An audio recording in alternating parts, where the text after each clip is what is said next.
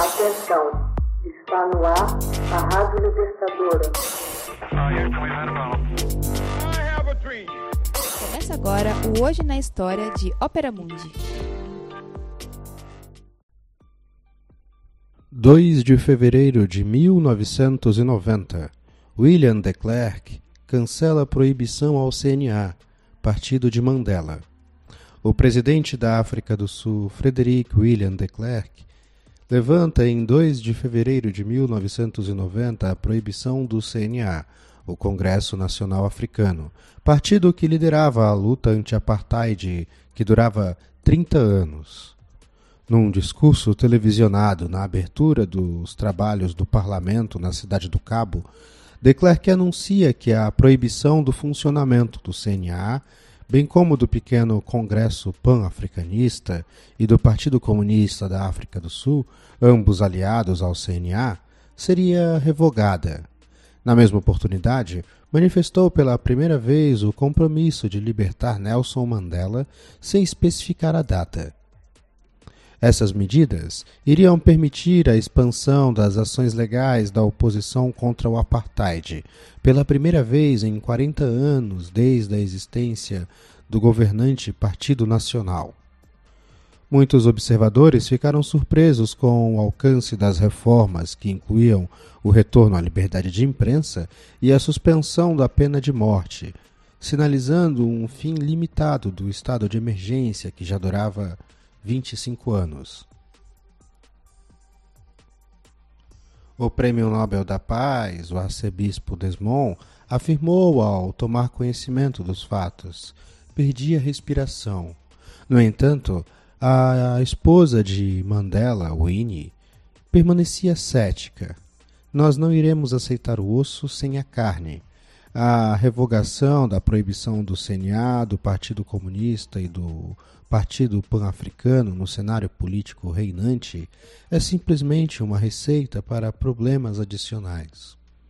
Outros críticos reclamavam do fracasso governamental em levantar completamente o estado de emergência, enquanto prosseguia a proibição da cobertura fotográfica e de TV do descontentamento popular.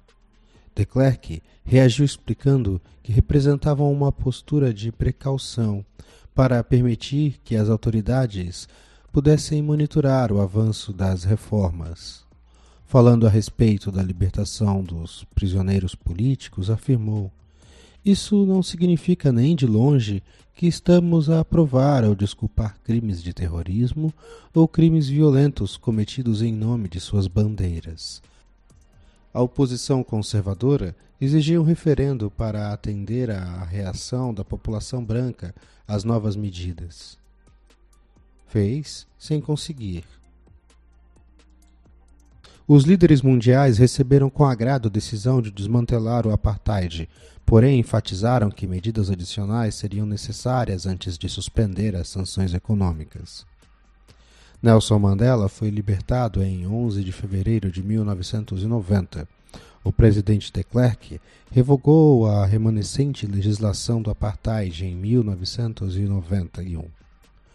O Congresso Nacional Africano tornou-se em abril de 1994 o primeiro governo eleito democraticamente na África do Sul.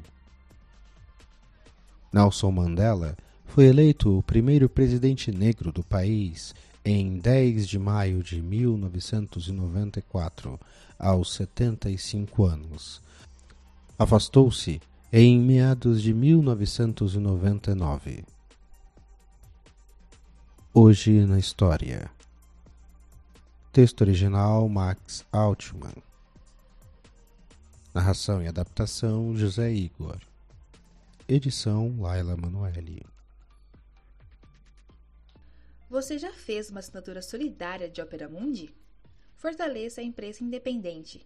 Acesse www.operamundi.com.br/apoio. São muitas opções. Você também pode fazer um Pix usando a chave apoie.operamundi.com.br. Obrigada!